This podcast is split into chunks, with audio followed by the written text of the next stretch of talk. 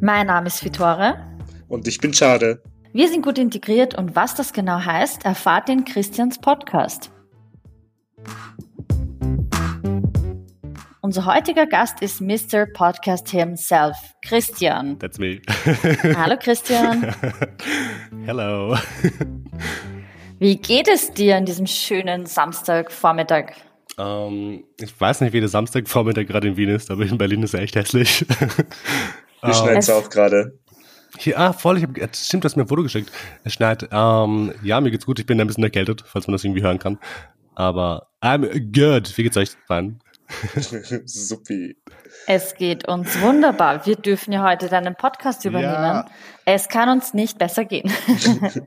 es ist so witzig, diese Gespräche zu führen, weil wir, liebe Leute, wir haben gerade vor fünf Minuten gelabert und alles, alles nach dem Start dieses Podcasts immer so gefaked.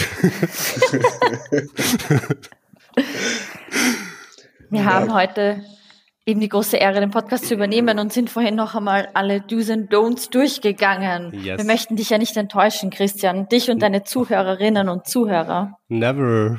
You would never. und wir haben ganz viele spannende Fragen vorbereitet, denn eine Sache, die ja immer wieder vorgekommen ist, ist ja, dass wir gesagt haben, wir deine Gästinnen, mhm. oh, das wäre doch toll von dir zu wissen, wie du dazu denkst oder wie du da die Meinung dazu hast. Deswegen drehen wir heute den Spieß um und haben viele der Fragen mitgebracht. Yay. Und viele neue natürlich. Und ja. Starten wir gleich mit der ersten Frage. Wup, wup. Christian, Ganz wichtige Frage. Bist du gut integriert? Um, nope. um, das Ding ist, das ist eine urschwere Frage. Um, meine ehemalige Gästin, die er war, an die ich zu Gast hatte bei Ausländerkodex, die meinte mal zu mir, sie möchte nichts mehr mit diesem Begriff zu tun haben, um, weil weil dieses gut integriert sein irgendwie eine Schublade ist, wo man irgendwie reingeworfen wird. Und I don't know, ich möchte halt nicht diese, diese Schublade gerecht werden. Ich mag keine Schubladen. Ich finde, ich finde, ich finde die schrecklich. Also, ja und nein. Also, ich würde eher sagen, nein. Ich bin einfach ich. Und that's it. Was heißt es dann, schlecht integriert zu sein? Weißt du das? Oh Hast du da eine Idee? Ich glaub, wir reden immer von gut integriert, aber wir reden nie von schlecht integriert. Was ist ein schlecht integrierter Mensch? Ich glaube, ein schlecht integrierter Mensch ist in der ähm, ist aus ah, Deutsch, ist aus der Perspektive von ähm, keine Ahnung, rechten Politikern vielleicht jemand, der halt kein Deutsch spricht oder irgendwie nicht arbeitet oder sonst was, aber I don't know, ich glaube, keine Ahnung, was du dazu sagen sollst. okay, dann frage ich dich eine andere Frage. Ähm, frage ich dich, stelle ich dir eine andere Frage. Deutsch kann ich auch nicht mehr. Ähm, bist du, bist du schlecht integriert, Chava? ich glaube. In deinem Intro sagst du dauernd, meine, gut, äh, meine Gäste und ich sind gut integriert und was das genau heißt, erfahrt ihr in meinem Podcast. Du sagst uns aber nie, was es heißt, gut integriert zu sein. Und jetzt verdammt nochmal, was heißt es, gut integriert zu sein? Alrighty, uh, ich werde jetzt immer den Notizen ablesen. um, nein, um, meine, meine Verwandte zum Beispiel haben dauernd gesagt, ich bin, ich bin zu österreichisch, um, weil ich halt nicht traditionell albanisch denke. Und ich habe das Gefühl, dass dieses gut integriert sein, das Äquivalent von gut integriert sein ist aus meiner Familie. Ähm, und was ich damit eigentlich meine, ist, dass meine Gäste allesamt in zwei oder mehreren Kulturen aufgewachsen sind und sie von beiden Seiten gefühlt als gut integriert abgestempelt werden. Und das ist für mich halt dieser Ausdruck, es ist ein Stempel, den man Menschen aufdrückt, ähm, die eben in diesen Zwischenwelten, diesen zwei Welten aufgewachsen sind. Und ich finde, ich finde das ist halt nicht okay. Ähm, wenn man einfach mit so vielen Einflüssen groß wird, etc. Also du meinst, du bist, du wirst nicht nur von Österreichern als gut integriert bezeichnet, sondern auch von anderen Leuten. Also ja, von Nicht-Österreichern. Ich, ich glaube, ich glaube, ich glaube, ich kann halt nur von meiner Verwandtschaft reden oder meiner Familie. Ähm, gut integriert haben sie mich zwar nicht genannt, aber eben dieses, du bist österreichisch und haben auch das Gefühl dauernd zu spüren bekommen tatsächlich, dass ich, dass ich nicht albanisch genug bin. Ich glaube, das trifft es vielleicht eher. Ja, das ist ja die zwei Lebensrealitäten, mit denen du aufgewachsen bist. Ähm, das haben ja auch viele andere erlebt, habe ich auch genauso erlebt. Mhm. Du hast einmal die österreichische Gesellschaft, dann deine Identität hier, aber dann kommst du nach Hause oder fährst in den Kosovo ja. und hast dann dort noch eine andere. Aber wie hat sich das denn für dich angefühlt, ähm, sozusagen zwischen diesen zwei Welten auch äh, zu pendeln jetzt nicht, aber halt immer wieder da herumzuspringen, mal hier, mal dort? Ich glaube, es war immer sehr anstrengend, äh, sehr anstrengend, in diesen zwei Lebensrealitäten zu leben weil es immer sehr viele Reibereien gab, in meiner Familie zumindest. Ähm, keine Ahnung, sei es wegen irgendwelchen, irgendwelchen Themen, irgendwelchen feministischen Themen, Weltanschauungen, die ich hatte und die meine Eltern nicht hatten zum Beispiel, wo mir dann gesagt wurde, so, hey, du bist Albaner, so ist das eben bei uns. Ähm, ich hatte auch mal eine Diskussion mit meinem Vater, das war echt lustig damals. Ich weiß nicht, wie, wie es dazu kam, aber er meinte, auch wenn ich der österreichische Präsident wäre, wäre ich Albaner. Und es, es stimmt zwar, ja. Ich bin zwar aus Kosovo und bin Albaner, aber mich hat es immer sehr gestört, in meiner ganzen Erziehung, ähm, dass dieses Albanisch-Sein einfach so ein fetter Punkt in meinem Leben war. Und das ist, ich glaube, das hat mich meistens gestört in dieser, also ich glaube, das war dieser, dieser, dieser springende Punkt bei mir, dass, dass mein Albanisch-Sein immer viel wichtiger war als ich als Person, also meine Individualität. Wie war das dann aber in der Schule für dich? Ähm, gab es dort auch andere Kinder und Jugendliche, denen es so ging wie dir und hast du dort Anschluss finden können? Ähm, ich muss zugeben, in der Schule war es immer ziemlich normal. ich bin, ich bin, ich bin immer mit, also ich bin mit Ausländern groß gewachsen, das ist kein Problem gewesen für mich. Ähm, ich habe ähm, sehr oft Anschluss gefunden, sehr schnell Anschluss gefunden. Aber was ich, was mir noch im Kopf geblieben ist von damals, ich habe mir immer auch in der Mittelschule gewünscht, wenn nicht sogar auch in der Volksschule, ähm, dass ich Albaner in der Klasse habe, mit denen ich reden kann, mit dem ich verstehen, wo ich ein bisschen die Sprache besser lernen kann, etc. Weil ähm, alle hatten irgendwie ihre Klicken. Es gab die, die Türken, die Serben, die Kroaten, die was weiß ich wer. Ähm, und ich, hab, ich hatte irgendwie so ein, so ein, so ein, so ein, so ein Neid, wo ich mir dachte, ich will das auch. Ich will auch mit Leuten reden. Ich will auch irgendwie tuscheln in der Stunde und dass niemand es versteht. Ähm, und ich glaube, das hat sich gezogen bis ins, ins Gymnasium und irgendwann dachte ich mir, weißt du was, I don't give a shit anymore. Ähm, aber ja, das ist, ist, ist, mir ist halt wirklich früh aufgefallen, wie wichtig es mir auch war, diesen Anschluss zu finden, auch zu mhm. Bahnen, aber irgendwie ist mir niemals wirklich geglückt. Ähm, mit meinen Geschwistern habe ich auch fast nur Deutsch geredet daheim. Mhm. Also das war jetzt nicht irgendwie, I don't know, nicht irgendwie so eine, so eine, so eine Quelle, wo ich dieses Albanisch dann in Anführungszeichen herbekomme. War das bei dir damals in deiner Kindheit so, dass ihr daheim Deutsch sprechen durftet. Ich frage so blöd, weil ich kann mich erinnern, als Kind waren wir immer wieder zu Besuch Aha. und dann hieß es immer, hier wird nur Albanisch geredet, draußen könnt ihr Deutsch reden und dann waren mein Bruder und ich halt immer total irritiert. Ah, ich, ich wünschte, dass, dass wir eine Deutschsperre gehabt hätten zu Hause, aber äh, mit meinen Eltern haben wir natürlich sehr viel Albanisch geredet. Mhm ähm, so gut es ging. Aber meine Geschwister und ich haben immer Deutsch geredet und das merke ich auch heute. Immer wenn wir uns treffen, wir reden nur Deutsch. Also ich weiß nicht, wie es bei dir ist, mit deinen Geschwistern. Ähm, ja, wir reden ähm, auch nur Deutsch, wenn ich ehrlich bin. Ja, sie. Das wir reden Albanisch, wenn uns niemand verstehen soll. Die Geheimsprache. Ja. und ich, ich glaube ich glaube, sorry, Victoria, dass ich unterbreche. Ich glaube, zu deiner Frage vorhin, was heißt gut integriert zu sein? Ich glaube, das heißt es auch, gut integriert zu sein. Ich, ich bin eine Person, ich denke auf Deutsch, ich, ich spreche mit meinen Geschwistern auf Deutsch. Ich meine, wie, mhm. wie österreichisch oder gut integriert soll man noch sein, wenn du quasi deine, deine, deine Heimatsprache nach hinten verdrängst, um ähm, Deutsch zu labern. Aber ich will noch mal kurz auf die Frage zurück, wo es jetzt nicht so ums Deutschreden geht, sondern du Alright. gemeint hast, in der Schule bist du ja mit vielen Leuten aufgewachsen, die Wurzeln überall hatten. Genau. Und das, das ist ja was Schönes. Und du hast diese Klicken gesehen, wie du vorhin selber gesagt hast, ja. und hast dir das gewünscht. Ich finde, dein Podcast ist jetzt eigentlich genau das.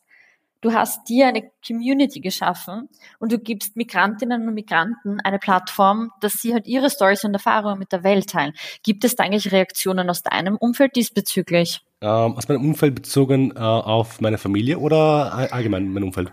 Allgemein dein Umfeld, auch deine Freunde, vielleicht auch Schulkollegen, die deinen Podcast heute hören und dann dich kontaktiert haben. Um, ähm, ich glaube, die kontaktieren mich nicht. du bist zu cool für sie. I think they hate me.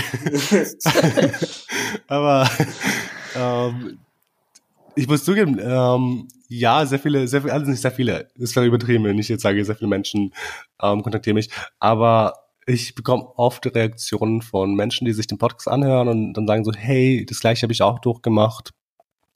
Ähm, und ich finde es voll toll, dass du darüber redest, eben weil diese Geschichten nicht oft genug erzählt werden, weil ich glaube, ich glaube, was das Coole an meinem Podcast ist, dass viele Menschen die gleichen Erfahrungen machen, aber man weiß eigentlich gar nicht, wie es in anderen Familien abläuft. Mhm. Genau. Und ich glaube, das ist halt die, meiste, die, die, die Reaktion, die ich am meisten bekomme. Um, ähm, und es freut mich halt immer wieder. Also Leute, falls ihr mir Kommentare hinterlassen wollt, ähm, slide into my DMs. Aber ähm, ja, es sind, halt, es sind halt meistens positive Reaktionen. Ich habe auch negative Reaktionen gehabt, aber halt, also jetzt nicht negativ, ich will es nicht überdramatisieren, aber mein Onkel zum Beispiel meinte mal, dass er, glaube ich, nicht mit der, mit der Philoreta zu, ähm, über, übereingestimmt hat und ihre Meinung nicht vertreten konnte, aber ähm, andere Generationen, andere mhm. Sichtweisen, deswegen. Welche, halt, welche Meinung, also welche Meinung meint er damit? Ich glaube, die ganze Frage allgemein. Also. Weil un unverheiratete Frau oder halt Ex-Frau, mhm. ich weiß nicht, ob ich das jetzt sagen darf, aber ich glaube, sie hat es gesagt in der Podcast-Folge, aber ähm, auf jeden Fall sehr, sehr emanzipiert und führt ein freies Leben. Und ich glaube, ich weiß nicht, ob das jetzt für jeden Menschen aus meinem familiären Umfeld als Frau irgendwie gegönnt wird. Aber sonst, sonst sind die Reaktionen aus meinem Umfeld eigentlich positiv. Das heißt, deine Familie und deine Geschwister hören den Podcast natürlich auch. I wish. Uh, also ich will es jetzt nicht schwarz malen. Mein Bruder hat, hat den letzten Sang gehört. Ähm, was mich ugefreut hat. Aber ich weiß nicht, wie, wie, wie, wie sehr er zuhört, also wie intensiv oder wie er das aufnimmt. Ähm, mhm. Ich weiß nur, dass meine Schwester ähm, auch meinen Podcast anhört, einer von den dreien, ähm, und auch mir oft schreibt, wie, wie sie die Folge fahren, was mich wohl freut. Aber sonst, oh mein Gott, das war auch spannend. Ähm, letztens hat mein Cousin oder halt der Cousin meine, meines Papas in Kosovo mir gesagt, ähm, wie toll er den Podcast findet und wie, wie gut er es findet, dass ich das mache und dass es authentisch ist und dass man merkt, dass ich irgendwie wirklich dahinter stehe, was auch stimmt. ähm, aber, aber was mich halt am meisten gefreut hat, ist, er ist halt auch, also er ist in seinen, ich glaube, Mid-40s, also in seinen 40ern steht im Leben und ist halt auch, so wie ich aufgewachsen, in Österreich und kennt halt nichts anderes und tut sich auch wahrscheinlich sehr stark als Österreicher identifizieren irgendwo. Und ich glaube, diese Reaktion von ihm hat mich sehr gefreut, weil ich dann gesehen habe, so, hey, es sind auch ältere, also, hört sich so fies an, aber es sind auch ältere Menschen, die, den Podcast anhören und die, ähm, diese, diese, die, die Geschichten, die meine Gäste erzählen, erreichen Leute und das freut mich halt voll, weil ich glaube, zuhören, ich glaube, mein, mein, mein Wunsch war es, dass Menschen sich gegenseitig zuhören und voneinander lernen, also obviously kann man jetzt nicht die ganzen Meinungen eins zu eins übernehmen, aber solange man irgendwie versucht, verständnisvoll zu sein und I think I did that with that. Amazing. In dem Fall ist die nächste Folge mit deinem Onkel. Oder genau. Er Let's see. das wäre spannend. Oder eine Doppelfolge mit Philoretta. Oh mein Gott, ich oh will uh, gerne eine neue Folge mit Philoretta aufnehmen. Also ich weiß nicht warum, aber Philoretta ist irgendwie, sorry, I love you people, but um, she's amazing. Sie ist eine Inspiration, da gebe ich dir recht. Sie ist echt eine Inspiration. Mm. Äh, das Disclaimer, wenn ich mit Christian über den Podcast rede, redet er meistens über Philoretta. Jetzt bin ich traurig. What about me, Christian? Um, I, I, I, feel like being on the spot. Dann nehme ich dich hier raus und stelle dir eine meiner anderen Fragen, weil wir reden ja schon von, oder du hast gerade eben von deiner Familie geredet, das ist ein doch sehr persönliches Thema. Mhm auch ein bisschen hast du schon begonnen davon zu reden, wie das vielleicht ist, so deine Wahrnehmung, ihre Wahrnehmung, Erwartungen. Ähm, du sprichst in deiner Folge ja auch oft vom Kulturclash, ähm, der daraus resultiert, dass man eben in mehreren Welten aufwächst. Da wollte ich einfach mal von dir wissen, in welchen Situationen in der Familie, in der Community erlebst du diesen Kulturclash und was ich noch spannender finde, ist, wie empfindest du diesen Kulturclash in deiner Familie? Oh mein Gott, ähm, ich fange mit der zweiten Frage an. um, ähm, ich empfinde diesen Kulturclash so, als ob, boah, ich, ich, ich merke gerade, ich tue gerade u viel lästern, I'm sorry. Vielleicht ist es doch gut, dass Sie nicht so oft zuhören. Meine, meine, meine, Familie ist toll. Also ich liebe meine Familie und ich möchte nicht, dass es so rüberkommt, als ob ich über das lächeln möchte. Ich möchte einfach allgemein über diese albanische Kultur ein bisschen ähm, sprechen und sie reflektieren. Ähm, anyway, ähm, ich habe das Gefühl, dass ich irgendwie ein bisschen so ein schwarzes Schaf bin in meiner Familie, eben weil ich eben versuche, da rauszukommen aus diesem Zyklus, aus diesen Gewohnheiten, diesen Traditionen, sonst was.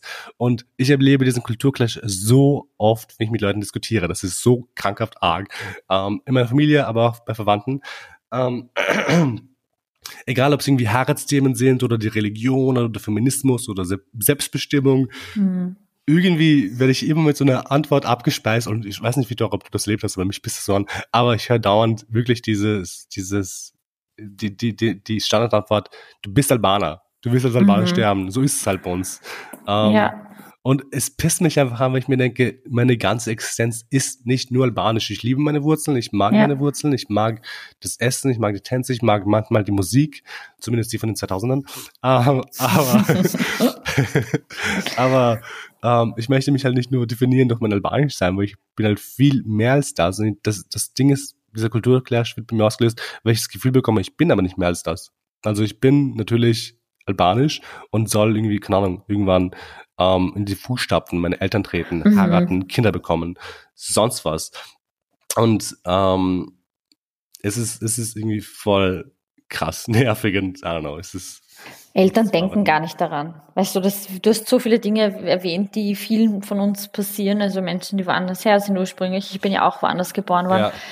Eh auch im Kosovo. Das heißt, ich verstehe dich da total. Und ich glaube, meine Eltern vergessen total oft, dass sie hierher gekommen sind. Ja. In ein Land mit einfach anderen Werten. Und ich feiere diese Werte, weil ich hier frei sein kann und sein kann, wer ich möchte. Und das vergessen die, glaube ich, manchmal. Und sie wiederum sind anders aufgewachsen, sind jetzt hier, hier kennt sie niemand und woran halten sie fest? An diesem albanisch sein. Und das ist das, was sie dann uns überstülpen wollen. Aber wir haben hier ein Leben aufgebaut, weil wir hier aufgewachsen sind. Und das ist das, was sie, glaube ich, manchmal vergessen. Also verstehe ich deine Eltern oder meine Eltern irgendwo, aber ich verstehe und befürworte deine Rebellion, diese Traditionen äh, aufbrechen zu wollen, weil wir entscheiden einfach, wann wir heiraten, ob wir heiraten, ob wir Kinder kriegen. Wir entscheiden, wen wir heiraten und wenn es wer ist mit einer anderen Religion oder aus einem anderen Land. Fuck it, das ist unser Leben. Also, ah, ich meine, ich verstehe meine Eltern, dass sie, dass sie daran hängen wollen, aber I don't know, ich möchte, ich möchte für mich selbst entscheiden. Ich möchte selbst sagen können, hey, egal ob ich was richtig oder falsch gemacht habe, ich habe selbst entschieden mhm. und möchte halt nicht an dem Raster entsprechen, wo ich halt reingeworfen bin, nur weil ich irgendwo geboren bin, mein Gott. Ja, es war ja, ich sage immer zu den Leuten, die sowas sagen wie du, da sage ich dann auch immer so, ja, es war ja nicht meine Entscheidung, dass ich da geboren wurde. Es war nicht meine Entscheidung, diese Identität oder diese Wurzeln zu haben. Also werde ich ja heute selbst entscheiden dürfen, wie ich mich fühle oder als was ich mich sehe. ich ich, finde es ja auch allgemein total ungerecht, wenn man einfach einem Menschen diese, diese die, diese, diese Option nehmen, diese Wahl nehmen zu sein, wenn man isst. Also das regt mich ja allgemein auf, polit, also auch in der Politik. Aber ich werde gerade, gerade, wie sagt man das? Bei uns sagt man immer Albanischen, ähm, du wirst heiß, See. Sagt man das bei euch, Victoria? Ja. ja. das ist, wenn man schon langsam so, ähm, wie heißt das, wenn man so aufgewühlt ist und ja. in Fahrt kommt. um, ähm, und das war, ich, ich finde es halt total unfair, wenn man Menschen einfach dieses Recht nimmt, sie selbst zu sein. Und ich finde, es ist auch unfair, dass man erwartet von Leuten, die in der Diaspora aufwachsen, dass sie eins zu eins sehen wie die Menschen aus dem Anführungszeichen Heimatland, weil ich werde niemals, und das wird einfach nicht passieren, ich werde niemals das gleiche Mindset haben können, wie jemand, der in Kosovo aufgewachsen ist. Und das, damit meine ich auch nicht, dass ich Leute aus dem Kosovo schämen möchte. Gar nicht. Tolle Menschen. Aber ich bin halt aufgewachsen mit verschiedenen sehr vielen Einflüssen in Österreich, in, in Wien vor allem. Mhm. Ich sehe mich eher als Wiener tatsächlich. Mit in einem Ort, äh, Stadt, wo einfach so viele Kulturen auf mich angeprasselt sind. Und abgesehen davon, äh, ich würde tatsächlich eher sagen, ich fühle mich westlich als ähm, albanisch, weil wir haben einfach so viele, so viel, so viel Einfluss, so viel amerikanisches, kapitalistisches, whatever, wie man es auch nennt, ähm, indoktriniert bekommen haben, you know? Oh, okay, I'm, I'm done. You're done. Aber weißt du, was mich auch noch extrem interessieren würde? Jetzt haben wir darüber gesprochen, wie es ist hier. Ich kenne es ja von mir, deswegen finde ich die Frage auch so spannend und möchte sie dir stellen. Wie ist es dann aber mit dem Kulturclash, wenn du in Kosovo bist? Du hast ja vorhin gemeint, dass du unter Anführungszeichen österreichisch denkst ja. und das wird kritisiert. Also welche österreichischen Attribute bringen die Menschen im Kosovo zum Schmunzeln? Ich weiß, da gibt's total viel wie pünktlich sein, da werde ich immer ausgelacht. Und zudem werden wir beiden ja im Kosovo Schatzis genannt. Alle, die aus dem Ausland sind, sind Schatzis. Es ist so ein Fun Fact. Ich wusste nicht, dass es dieses Wort gibt. oh mein ich, Gott. Ich damals, Wie konntest du nur? I don't know. Ich habe damals wirklich von, von einer Österreicherin, also aus Oberösterreich, ähm, sie hat mich mal gefragt, so, hey, stimmt das, dass ihr Schatzis genannt werdet? Ich so, was? I don't know about that. Und ähm, aber ich glaube, ich glaube, schmunzeln tun die Leute eher nicht, wenn sie mich sehen. Ich glaube, sie tun sich eher an den Kopf fassen oder so. Ähm, aber ich glaube, ich glaube zu deiner Frage, ähm, es sind bei mir Sachen wie Planung. Ich plane gerne. Wenn ich irgendwie, mhm. ich, wenn ich irgendwie auf Urlaub bin zum Beispiel oder ähm, keine Ahnung, ich möchte halt meinen Tag geplant haben. Ich möchte ja. genau von, von dieser Zeit bis zu dieser Zeit irgendwie wissen, was ich mache. Jetzt nicht, nicht total eisenhart, aber at least zumindest. Ähm, letztens hatten wir irgendwie Probleme bei uns bei der Verlobung, weil irgendwie Leute halten sich halt nicht in Uhrzeiten und ich dachte mir so, oh, genau. ich wünschte mir, wir hätten irgendwie so, ein, so eine Dispo, wo wir einfach sagen können, von acht bis neun ist das, von neun bis da ist das. Und ich glaube, Leute würden mich da auslachen, weil sie sagen so, ja, das machen wir nicht. Wir sind, halt, wir sind Albaner. So, was heißt das? Das erinnert mich so, so voll an die Spongebob-Folge, wo Spongebob eine Geburtstagsfeier, äh, irgendwas plant, eine Party plant und, und hat alles Sekunden genau geplant. Und die Gäste sind dann die Albaner. sperren, sperren, sperren den Spongebob aus und feiern selbst rum. For real. Aber ja, ich, ich glaube, das und ich glaube auch, ich, Vitor, ich weiß nicht, ob du mich mal Albanisch reden hast, also wirklich reden hören hast, aber wenn ich Albanisch rede, ich höre mich ein bisschen okay. an wie so ein, Volksschulkind. Um, ähm, aber das ist so gemein, weißt du, wenn Leute dann darüber vielleicht sich Gedanken machen, lachen, weil man hört dann automatisch auch auf, Albanisch zu reden, weil man ja nicht ausgelacht werden will. Und dann gibt es ur viele Kinder, die das dann nie gescheit lernen, weil sie Angst haben, weil sie ja. ausgelacht werden ich glaube, das war bei mir ein riesiges Ding, weil ich konnte früher und noch immer nicht ähm, dieses weiche R auf Albanisch sagen, weil wir haben das R, also das, genau. das, das harte R und dann noch ein normales, ein gerolltes. Meinst du das von meinem Geburtstag? Äh, von meinem Geburtstag, von meinem Namen, jetzt bin ich schon Ja, zu, zum Beispiel, also Fitora. Ja, ich ja. kann halt dieses R nicht richtig aussprechen. Ich wurde halt immer deswegen ausgelacht. Ich habe mich ur deswegen geschämt. Mhm. Ähm, was auch Anführungszeichen okay ist, also so okay war es nicht, aber ähm, das hat mich ja daran gehindert, irgendwie das Interesse zu haben, Deutsch zu lernen, weil ich mir dachte, weißt du was, wenn ich irgendwie nicht supported werde, an, anstatt ausgelacht werde, dann macht eh keinen Sinn. Ähm, ich glaube, deswegen war mir halt die deutsche Sprache irgendwie dann immer wichtiger. Aber. Ich meine, am Ende des Tages leben wir hier und für uns ist es deswegen immer auch wichtiger gewesen, glaube ich, Voll. Aber wie ich weiß, sprichst du ja Albanisch und kannst dich ausdrücken und dich austauschen mit den Leuten und das ist das Wichtigste. Und dennoch machen sie sich über lustige, äh, über Dinge lustig. Du hast es vorhin eh auch gesagt, das ist die Planung, Pünktlichkeit. Ja. Ich finde auch so, wenn ich versuche, Termine auszumachen, also so, treffen wir uns übermorgen, jetzt fix, dann lachen immer alle so, oh mein Gott, was ist schon wieder mit dir, was hast du für einen Stress?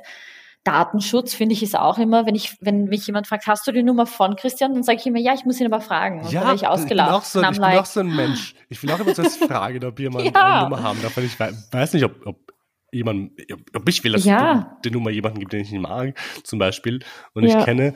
Aber ich glaube, normalerweise bei uns bist du so, ja, okay, mach mal das einfach. Genau.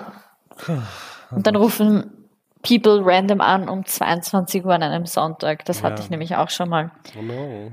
Eine. Und was ich auch, ich weiß nicht, wie es dir da geht, versuchst du im Kosovo vielleicht auch den Müll so zu trennen, weil das da werde ich auch immer angeschaut wie ein Alien, warum ich jetzt Papier und Plastik trenne.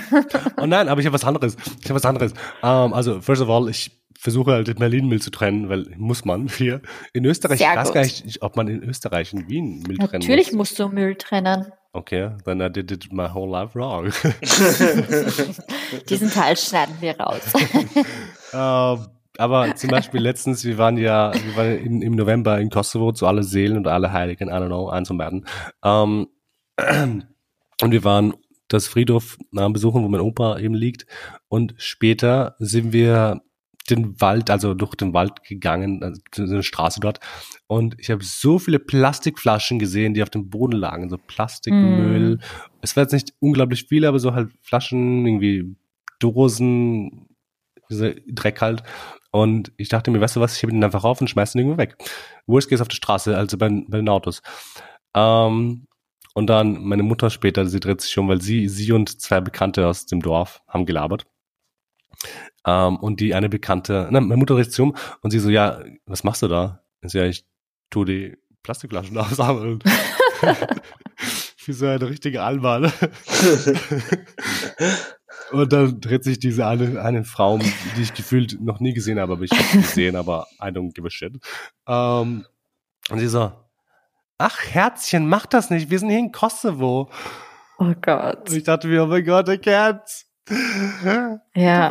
Und das hat mich voll getriggert und aufgeregt. Also es war nicht so mm. stark, aber ich dachte mir einfach nur, kein Wunder, dass es hier so, so ausschaut, wenn, wenn ihr dieses Mindset habt. Natürlich ist es genau. Kosovo, aber ich finde trotzdem sollte man Wälder und ähm, whatever nicht mit Plastik beschmutzen. Und vor allem gibt es keine, keine, keine, keine richtige Struktur dort, also dort, wo ich lebe, ähm, ja. dass da jemand rumgeht und einfach den ganzen Plastik wegmacht. Ich habe das einmal gemacht. Ich bin angekommen und ein Freund von mir hat so eine Riesenaktion organisiert. Er macht das ganz, ganz oft und sehr regelmäßig. Und wir sind in den Wald gegangen im Kosovo eben und haben ernsthaft den Müll weggeräumt. Und ich habe ein Foto gepostet von der Aktion, weil ich das so toll fand. Jetzt kannst du dir vorstellen, wie viele Leute meiner Familie mir geschrieben haben und irgendwie gemeint haben, so, ist das dein Ernst? Du kommst den ganzen Weg aus Österreich, um hier Müll zu sammeln? Und ich so, ja, Leute, das ist wichtig. Das, that's not good. Also ich finde das gut von dir, aber ja. diese, dieses Mindset, das ist nicht. Ich wurde ausgelacht. Oh no. Ich war der Joke der Familie, der am ersten Tag im Kosovo ernsthaft mit einer Gruppe in den Wald geht und Müll sammelt. Das, das wird niemand verstanden, warum ich das gemacht habe. Keiner. So fies. Aber das sind so Dinge. Aber ja, was sie von einem erwarten, nicht erwarten, das ist ja eine ganz andere Sache bringt mich eh auch zum nächsten Thema, weil wir haben ja eine gewisse Art, wie wir sein müssen und dem sollten wir entsprechen. Du hast ja oft über Erwartungshaltung in, in Migrafamilien gesprochen. Welche Erwartungen hatte deine Familie, also an dich als albanischen Mann? Weil für die bist du der albanische Mann, period. Um, ähm, meine Erwartungshaltung war und ist weiterhin, ich soll heiraten. Victoria, wir haben mal ähm, ausgiebig über dieses Thema geredet oh, in der ja. Folge. Ähm, das Aber, ist der größte Meilenstein unseres Lebens. Ja, und wir sollen heiraten. Ich, oh mein Gott, ähm, ich, das hat mich letztens so so angepisst und so depressiv gemacht, als ich in Kosovo war, weil mein Bruder hat sich verlobt mit so einer. Uh, bei solchen Feierlichkeiten geht's ja, dann so einer, immer mit so einer, ab. Mit so einer Freundin. Und es war voll die schöne Feier und ich hatte voll Spaß. Aber gefühlt alle zwei Minuten, oder okay, zwei Minuten ist übertrieben, aber alle 15 Minuten kam jemand zu mir so, hey, jetzt bist du an der, an der Reihe. Oder wann heiratest du? Jetzt hat dein Bruder dir die, den Platz freigemacht.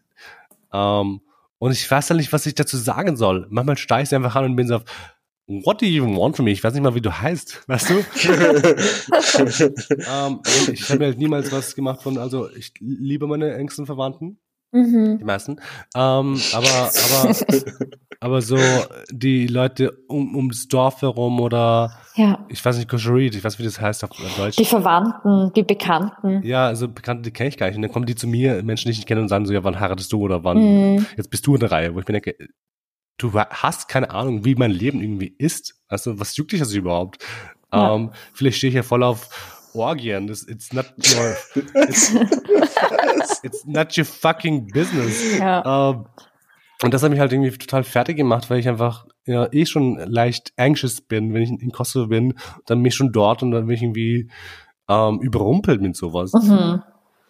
Ich bin denke, okay, you know what, ähm, das war total nervig, aber sonst sind es halt wirklich solche Sachen wie ähm, Geld verdienen. Obviously, mhm. jede Familie möchte das, ja. ihr Kind Geld verdienen, das verstehe ich auch, weil meine Eltern sind vom Krieg geflohen und natürlich wollen ja. dass ich ein gutes Leben habe. Deswegen, das, das ist voll okay. Ähm, ja. Aber es sind auch so Sachen, die mich als Teenager Sorge gemacht haben. Zum Beispiel, ähm, Fedora, du hast ja einen Bruder, oder? Ja, genau. Der ist zwei Jahre jünger. Und das Ding ist, bei, bei uns war es so, wir sind zwei Söhne und mir wurde immer gesagt, ich muss später auf meine Eltern aufpassen. Also, oh. wenn, wenn, wenn die irgendwann alt sind und ich auch geheiratet habe. Und ich meinte immer so, nein, ich werde nicht auf euch aufpassen, ihr habt eine mm. Pension, ihr könnt euch, euch selbst aufpassen. Aber also, ja, das wird echt erwartet. Es wird erwartet. Es ist keine Diskussion. Da gibt's ja kein Drumherum. Ja, und natürlich kann, mich, kann ich mir vorstellen, vielleicht das irgendwann zu machen, falls es darauf hinaus laufen sollte. Aber mhm. ich möchte nicht mit 16 Jahren irgendwie ähm, damit konfrontiert, konfrontiert werden. Das ist, ja. macht, macht, mir total Angst. Das will ich ja nicht. Ja. Ähm, wann, wann hat das angefangen? Also wann haben sie angefangen, über heiraten zu reden mit dir? Weißt du das noch? Oh mein Gott, gefühlt schon immer. Uh, ich habe genau tatsächlich, ich glaube, habe das Gefühl, dass es schon ähm, immer war. Ich meine, als Kind habe ich anscheinend gerne gezeichnet, also ich habe gerne gezeichnet. Und einmal habe ich meinen Cousin gefragt, so, hey, kannst du mir eine, eine Nusse zeichnen? Ähm, eine Nuss ist eine Braut, für all jene, die das Wort nicht kennen. genau. Okay. Falls ihr die Folge mit der Fedora und mit der Schemse angehört hättet, wüsstet ihr es. Sorry. Aber ähm, das wird mir noch immer vorgeworfen, so, willst du noch immer eine Nusse haben? Und ich bin so, oh, I was like three years old.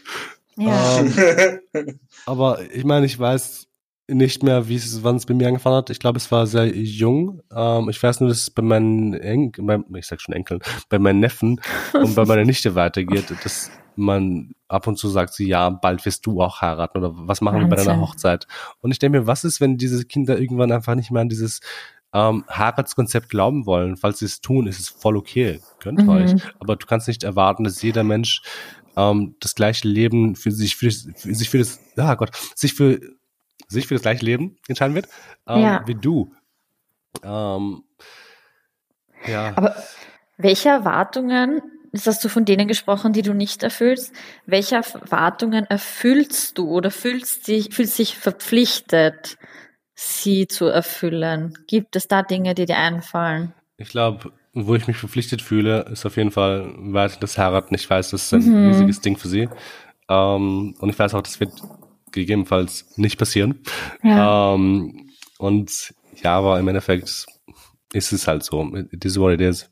Und sie müssen damit äh, klarkommen. Ich meine, es sind auch solche Sachen, ich weiß nicht, ob es eine Erwartungshaltung von denen ist, aber ich habe mich, ich meinte mal zu denen, als ich 20 war, dass ich nicht an Gott glaube.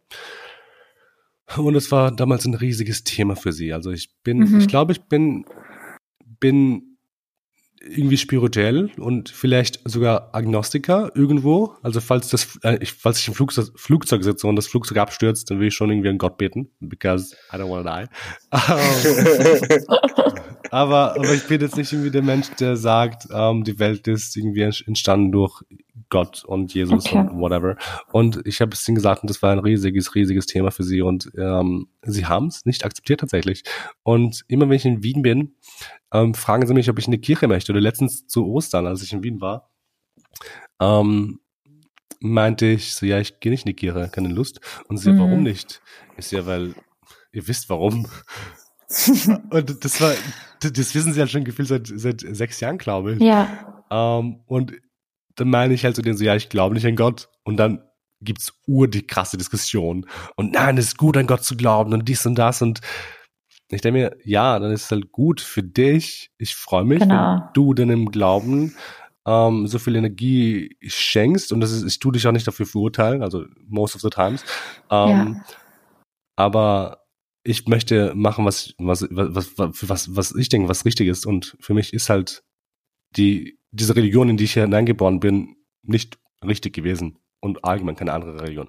Hm. Ja, so viel dazu. Das große Thema Religion ich werde es jetzt nicht angreifen. Ich stimme dir da voll zu. Aber ich glaube, dann bräuchte es einen eigenen Podcast. Ohne Scheiß, ich brauche jemanden, mit dem ich drüber nicht rede. Eine Folge. es ist, es ist verrückt. Ja. Geht ja mir nicht anders. Man hört immer dieses, ja, dass das äh, so Gott will oder es war so vorbestimmt. Also so negative Dinge, die in meinem Leben passieren, dann hört man sowas und denkt sich so, wer kann sowas, also wie gesagt, wer kann sich das für mich gewünscht haben? Das ist ja total verrückt. Also warum sollte ich das glauben? Aber whatever. ein anderes Thema, das ich noch total gerne ähm, ansprechen möchte, sind Rollenbilder. Also wir sind nicht ganz weg von den Erwartungen. Erwartungen stecken in diesen Rollenbildern von uns und du weißt und ich weiß und viele andere, die heute hier zuhören, wissen, dass im Kosovo die Rollenbilder veraltert sind, meiner Meinung nach und deiner, glaube ich, auch. Uns Kindern, die und mir und anderen sagen sie ja immer die auf Albanisch, ich übersetze es euch gleich, Nukbon seje fame, Nukbon seje marshgal. Das heißt, so, das geht nicht, weil du bist eine Frau, das geht nicht, weil du bist ein Mann. Also, was könnte ich jetzt damit meinen? Ich gehe raus und spiele mit den Burschen, mit den Jungs Fußball. Und dann habe ich sowas gehört von der Familie wie eben, das geht nicht, du bist ein Mädchen. Welche Erfahrungen hast du damit gemacht und welche konkreten Beispiele hast denn du in diesem Kontext schon mal erlebt? Ähm, vielleicht wichtig auch zu sagen am Anfang, ich habe das Gefühl, ich war niemals irgendwie dieser typisch albanische Junge. Aber ich weiß auch nicht, was ein typisch albanischer Junge mhm. ist, tatsächlich. Ähm, aber, oh Gott, I'm so old. Äh, aber zum Beispiel, was mir jetzt gerade spontan einfällt, ähm, als Kind wollte ich, oder als Kind habe ich ab und zu Geschirr abgewaschen, so Kaffeegeschirr, nachdem Besuch da war oder I don't know. Ich mochte es halt, ich muss zugeben, ich mochte es voll gerne, Geschirr abzuwaschen. Ich mag es doch immer an sich. Nur wenn Küchen, wenn Küchen hoch genug sind, because I'm fucking tall. Egal. Um, ähm, und meine Schwester, meine, ich sag schon Schwester, meine Mutter kam zu mir und meinte so, mach das nicht. Das sind, das ist Frauenarbeit. Mhm. Und, ähm, das hat mich irgendwie, ich dachte mir so, hä? Wieso ist das Frauenarbeit? Ja. Ich, tu, ich tu halt Sachen abwaschen. Ähm, und ich glaube, ich glaube, das ist halt zum Beispiel so ein konkretes Ding. Ähm, und was noch, das ist eigentlich voll spannend. Okay, das, das, da muss man mal reflektieren als erwachsener ja. Mensch und dann fallen uns so viele Dinge ein, die man als Kind gar nicht hinterfragt hat, weil wieso auch? Wieso hättest du hinterfragen sollen, dass du kein Geschirr abwaschen darfst? Ja. Aber es steckt dann drinnen und dann wachsen diese Menschen mit diesem Bild auf und das Voll. ist dann halt doch sehr problematisch. Ich meine, ich hatte auch eine Zeit lang, ähm, eine Zeit, wo ich, ich glaube, 13 bis 16 war, circa, ähm, wo ich sehr viel, sehr viel geheult habe. Ähm, ich war ein sehr emotionales Kind. Ähm, ich bin auch immer ein sehr emotionaler Mensch, tatsächlich. Ich kann nur nicht heulen, ähm, because Trauma. aber, Wahrscheinlich. ähm, aber nee, ich habe sehr viel geheult. Mir wurde halt, glaube ich, gesagt, soweit ich noch weiß, dass ich halt nicht heulen soll, weil ich ein Mann bin. Ähm, oder andere Sachen, ich, ich weiß nicht, wann das war, ich glaube, als Jugendlicher mit 10, 11, ich weiß nicht, ob das jugendlich ist, anyway, ähm, habe ich irgendwie meine Beine immer geschlossen gehalten, also einfach ganz normal, als ich gesessen bin. Und mein Papa meinte mal zu mir so, mach die Beine auf, du, das, das so, so sitzen Männer, du sitzt wie eine Frau. Wahnsinn. Und ich, ich dachte mir, und das, das ist irgendwie. Äh, Jetzt wissen wir, woher Manspreading kommt. Ohne Scheiß. Um, ähm, und ich glaube, er hat es nicht, in Anführungszeichen, ich glaube, er hat es nicht böse gemeint. Ich glaube, so ist es halt, wie er auch aufgewachsen ist. Ich glaube, es war keine böse Intention. Aber ich glaube, diese dauernde Erwartung, wo wir wieder zur Erwartung kommen, diese dauernde Erwartung, ähm, einem Gender Role zu entsprechen, war echt schwer für mich, weil ich habe das Gefühl, dass ich eine eine, oft eine maskuline Seite habe, aber auch eine sehr feminine Seite habe. Ähm, und daran ist auch nichts falsch. Ähm, es gibt Momente, wo ich, wo ich sehr, Anführungszeichen, männlich bin. Und manchmal bin ich halt, Anführungszeichen, weiblich. Und äh, vor allem als Kind, als Zehnjähriger, Elfjähriger, äh, als, äh, als elfjähriges Kind zum Beispiel, ähm, kennst du diese Grenzen eigentlich gar nicht. Du bist einfach ja. Mensch und machst einfach das, was sich gerade gut anfühlt, würde ich sagen, für dich.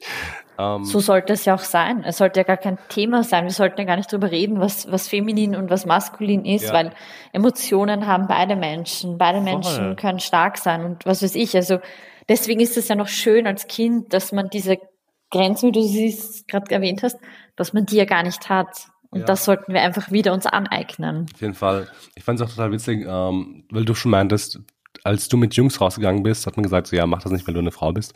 Aber ja. ich zum Beispiel ich wurde mir, mir wurde applaudiert gefühlt, weil ich ähm, viele Freundinnen hatte in der Schule, mhm. ähm, wo ich mir dachte, also jetzt, jetzt im Erwachsenenalter denke ich mir so, hätte man einer Frau applaudiert, einem Mädchen applaudiert, weil sie irgendwie nur Freunde hat, also Jungsfreunde?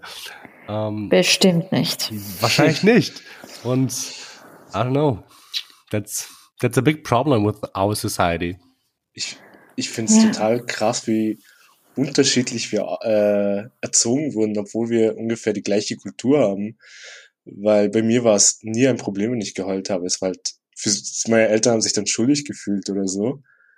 Aber es war nie so ein Thema, hey, du darfst nicht weinen, weil du äh, Mädchen, äh, weil du ein Junge bist. Oder äh, auch mit dem Geschirr. Meine Mutter hat mich zum Geschirrwaschen gezwungen, damit ich das lerne, weil sie wusste, dass ich später irgendwo hinziehen werde.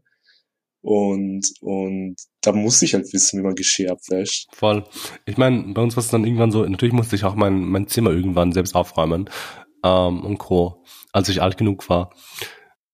Aber ich habe das Gefühl, dass immer die ganze Hausarbeit mir abgenommen wurde als, mhm. als Jugendlicher, was ich eigentlich nicht so geil finde im Nachhinein. Ja. Ähm, und irgendwann mit, mit, mit 17, 18 was dann so, ja, jetzt machst du deine Sachen selbst. Ich weiß auf, but how?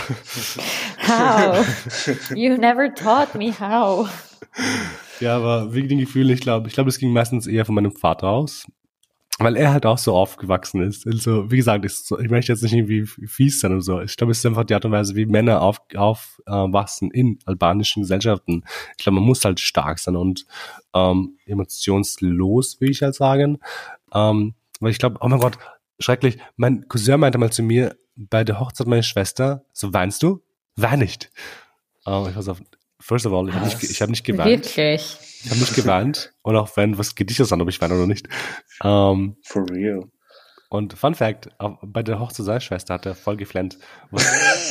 voll okay ist. Crazy. voll okay ist. Ich, ich finde es nicht schlimm. Es ist, es gibt auch nichts, was man schlimm finden könnte. Aber wo ich mir denke, weißt du was, wenn du selbst so bist, dann tu diese, diese, diese Muster nicht weitergeben an ja. andere Menschen. Ach, die Doppelmoral. Kommen wir zur nächsten Frage. Ähm, du hast in einer Folge mit deinem Gast über toxische Maskulinität gesprochen. Äh, welche Erfahrung mit toxischer Maskulinität hast du mit Albanerinnen gemacht? Albanerinnen oder Albaner? Alba Albanerinnen und Albaner. Beides. Diese albanischen Frauen schrecklich. um, ähm, sorry, ich tu gerne Witze machen. Aber eigentlich eh diese ganzen Sachen, die ich gerade angesprochen habe. Ähm, diese Tatsache, dass ich irgendwie männlich sein musste, dass ich irgendwie einem, irgendwie einem Idealen sprechen musste, irgendwie schon von jung aus männlich sein sollte. Aber abgesehen davon, ich weiß gar nicht, ob ich das, das mit der, in der Folge mit dem Ritz ähm, besprochen habe, aber ich bin, ich weiß nicht, ob ihr es wisst, wahrscheinlich schon, weil meine Zuhörerschaft ist über 50 Prozent weiblich. Ähm, ich bin ein diehard Feminist. was? Um, was? Was? New, new information. Um, ähm, aber ich hatte oft diese Diskussion als Kind mit meinen Eltern, wie schon gesagt, über Feminismus unter anderem, oder auch mit meinen Schwagern zum Beispiel, als sie dann irgendwann in Wien angekommen sind, ähm, wo ich mich eingesetzt habe für für Anführungszeichen Frauenrechte oder halt für meine Schwestern. Man muss zugeben, ungefragt oft, weil ich halt manchmal einfach meine Klappe öffne und einfach labere, was manchmal vielleicht nicht so produktiv ist. Ähm, aber ich habe mich halt immer eingesetzt für meine Schwestern und meine, meine Schwager meinten immer zu mir oder oft zu mir, ähm, so, ja, aber du bist ein Mann, du musst für Männer sein, nicht für Frauen. Ähm, Crazy. Und ich, ich glaube, das ist so eine toxische Möglichkeit, die ich erlebt habe in albanischen Kreisen, dass davon ausgegangen wird, dass ich als Mann mich nur für männliche Themen interessieren sollte, also nur für meine eigenen Probleme und dass mich Frauenthemen oder halt Themen von anderen Menschen, die halt Minderheiten angehören oder halt marginalisiert werden. Wobei Frauen sind keine Minderheit. Ich weiß nicht, warum man, man warum ich das sage. ähm, aber dass ich, ich wurde das Gefühl gegeben, dass mich das nichts zu, nicht zu interessieren hat und dass ich irgendwie Männer, Männer irgendwie verrate, indem ich irgendwie für andere Menschen spreche. Und das hat mich immer sehr arg betroffen, weil ich mir dachte so, okay, what the fuck. Erstens, in dem Fall spreche ich mit meinen Schwestern und ist mir wichtig, wie es ihnen geht. Ähm, und ich weiß auch, ich meine, ich möchte jetzt nicht für alle Menschen reden. Also für alle Albanerinnen oder Albanerinnen. Aber ich habe schon das Gefühl, dass gewisse Gruppierungen in der albanischen Gesellschaft eben total von diesem Patriarchat leiden. Ähm, wie die ganze Welt. Äh, vor allem bei uns jetzt in diesem Bereich Albaner und Albanerinnen. Und ich finde es wichtig, dass es auch, dass auch Männer in diesem Fall Allies sind und sich informieren über Probleme, die Frauen durchmachen, Probleme, die queer Menschen durchmachen. Also es wäre ein Wunschgedanke. Ich glaube nicht, dass es passiert in den nächsten paar Jahren. Aber Ja, ich glaube, ich glaube, das waren halt diese Erfahrungen mit tox toxischer Maskulinität. Eben, dass ich halt nur, ähm, dass ich nicht Feminist sein sollte, weil ich halt ein Mann bin. Ähm, ja. Kommen wir zu einem ganz anderen Thema. Ähm, du redest in sehr vielen Folgen über dein Mental Health oder über Mental Health allgemein. Äh, wie wirkt sich Warum ich das mache? Weil, weil ich äh, hoffe, dass ein Therapeut mir zuhört. Wer hat gesagt? Moit hat, hat das, glaube ich, gesagt, dass, dass, der, dass dein Podcast mehr wie Therapiestunde ist als, als eigentlich ein Podcast. Uh, probably. Aber ähm, zu meiner Frage, wie wirkt sich der Kulturclash auf deine mentale Gesundheit aus? Ähm, ich weiß gar nicht, ich muss zugeben, der Podcast ist für mich wirklich ein, eine Plattform, wo ich über meine, nicht Probleme, aber einfach über meine Gedanken reden kann und wo ich einfach auch andere Menschen zuhören kann, ähm, wie es ihnen geht. Ähm, ja, es ist sehr befreiend tatsächlich. Also falls du das meinst, mit deiner Frage. Die Frage war, wie wirkt sich der Kulturclash auf deine mentale Gesundheit aus? Ach so, oh mein Gott, sorry. ich, ja, Aber auch schön. Ich, ich, höre, ich höre auch nur, was ich hören will. Ähm, der Kulturclash. Ähm, ich hatte halt, wie gesagt, immer sehr, sehr viel zu kämpfen mit, mit meiner Familie, ähm, mit diesen, mit diesem Leben in zwei Kulturen, weil ich halt eben der Österreicher war dauernd in meiner Familie und aber auch irgendwie auch der Ausländer war. Aber ich muss zugeben, ich habe das jetzt nicht, das Ausländersein habe ich tatsächlich nicht so stark gespürt, weil ich halt ein weißer Cis-Dude bin. Also ich bin halt unauffällig, you know. Ich hatte halt, ich glaube, es gibt halt andere Menschen, die auffälliger sind als ich, ähm, weil ich halt so total, Anführungszeichen, so gut integriert bin. Aber ähm, ich glaube, ich glaube, meine Mental Health hat echt daran gelitten, dass ich halt dauernd zu kämpfen hatte und dass ich dauernd irgendwie mich beweisen musste als, als Mensch, der nicht nur Albaner ist und dass ich in diese Schachtel gesteckt wurde und ich wollte immer raus und irgendwie ging das halt niemals, bis ich halt wirklich ausgezogen bin nach Berlin. Ähm, ja, ich glaube, ich glaube, ich glaube, meine Mental Health ist besser als vor zwei Jahren. Aber ich glaube, dieses dauernde Einengen und dieses dauernde, dieses dauernde ins Schubladen stecken hat mich halt sehr sehr beeinträchtigt, wie ich sagen. Dann springe ich zur nächsten Frage. Was hast du in all den Jahren über dich selbst, deine Identität und wie du das Leben siehst, gelernt? Uh, that's a good question. I love it. I think I wrote it. das könnte sogar vielleicht stimmen. Ein Kommentar. Ich, ich habe ich hab tatsächlich Notizen aufgeschrieben für diese Frage, ich muss die ablesen. Und zwar, ähm, dass Leute scheißen gehen können, auf gut Wienerisch. Ähm, und das Ding ist, ich muss nur mir gefallen. Und es gab irgendwie Momente, wo, wo man versucht hat, andere Menschen zu gefallen oder anderen Menschen gerecht zu werden oder einem Ideal zu entsprechen, aber das muss man nicht, soll man nicht. Ähm, ich muss nicht albanisch sein, um jemandem gerecht zu werden. Ähm, ähm, an Personen, an meine Familie oder an Albaner zum Beispiel, die halt einem starren Bild ähm, hinterherlaufen nehmt mich, wie ich bin oder eben nicht. Es ist halt euer Verlust im Endeffekt. Ähm, ja, ich, ich glaube, ich glaub, das habe ich gelernt. Ich glaube einfach nur, dass man machen soll, was man machen möchte und dass man einfach mhm. ähm, ab einem gewissen Zeitpunkt einfach drauf scheißen sollte, was Leute sagen, was Leute denken. Mein Gott, ja. ist halt so. Und an alle jüngeren oder jüngeren Zuhörer und Zuhörerinnen, das klingt jetzt voll easy, aber für Christian und für mich war das nicht einfach so zu denken und es ist in Ordnung, wenn man das in ganz, ganz jungen Jahren dieses Selbstbewusstsein noch nicht hat. Aber I promise, es kommt und man hat diese Emotionen dann und denkt so. Und das ist saugeil. Definitiv. I agree. Ja. Ich habe gerade gemerkt, dass ich hier vorgegriffen habe, deswegen übergebe ich das Wort. Und die nächste Frage an wen anderen. Ach so, äh, okay. Jahre so, wo sind wir? nee, ich war ganz so, hä, was? Okay. Äh, Christian. Ja. Wir haben jetzt sehr viel geredet. sehr viel geredet über Vergangenes. Ähm, was würdest du deinem vergangenen Ich sagen? I would tell him you're a bad bitch. oh, aber okay, Nicki Minaj. um, aber abgesehen davon, um, ähm, ich weiß, dass mein vergangenes Ich echt viel Angst hatte und ähm, eine sehr lange Zeit gehofft hat, aus diesem Konstrukt auszubrechen. Und ich würde eben sagen, es hat sich so klischeehaft an und das sagen auch viele meiner anderen Gäste, aber ich bin einfach sehr stolz auf ihn, ähm, dass er so vieles alleine geschafft hat und einfach so eigenständig ist und sich auch immer treu geblieben ist. Ähm, obviously ähm, gab es halt ab und zu Rückschläge, aber I'm happy for you. You made it. Uh, mein Herz. Ja. Wir sind auch stolz auf dich, Christian. Thank you. I guess. Spaß. So, wir haben jetzt über die Vergangenheit geredet. Die Gegenwart ist gerade. Was würdest du aber deinem zukünftigen Ich fragen? Oh Gott, was ich ihn fragen wollen würde. Ich glaube, ich würde viele Sachen fragen. Ähm, ich würde ihn fragen. Jetzt muss ich nachdenken. Ich habe zwar was aufgeschrieben gehabt, aber ich fand die. Die Lottokennzahlen der nächsten Ziehung. oh, mein Gott, smart. That's, that's I know. Mein Studium war nicht umsonst, wie wir hören. mein schon, Publizistik, don't do it. ähm, ich ich würde ihn wahrscheinlich fragen, ähm, ob er weiterhin glücklich ist. Ich glaube, es wäre irgendwie so eine so eine wischiwaschi-Frage, aber why not? I would just ask, ob er halt glücklich ist. Christian, wir sind jetzt bei unserer letzten Frage und du fragst immer, du stellst immer die folgende Frage. Was willst du deinen Zuhörerinnen und Zuhörern ans Herz legen? Ähm, bitte tut diesen Podcast euren Freunden weitersagen. ähm, abonniert mich.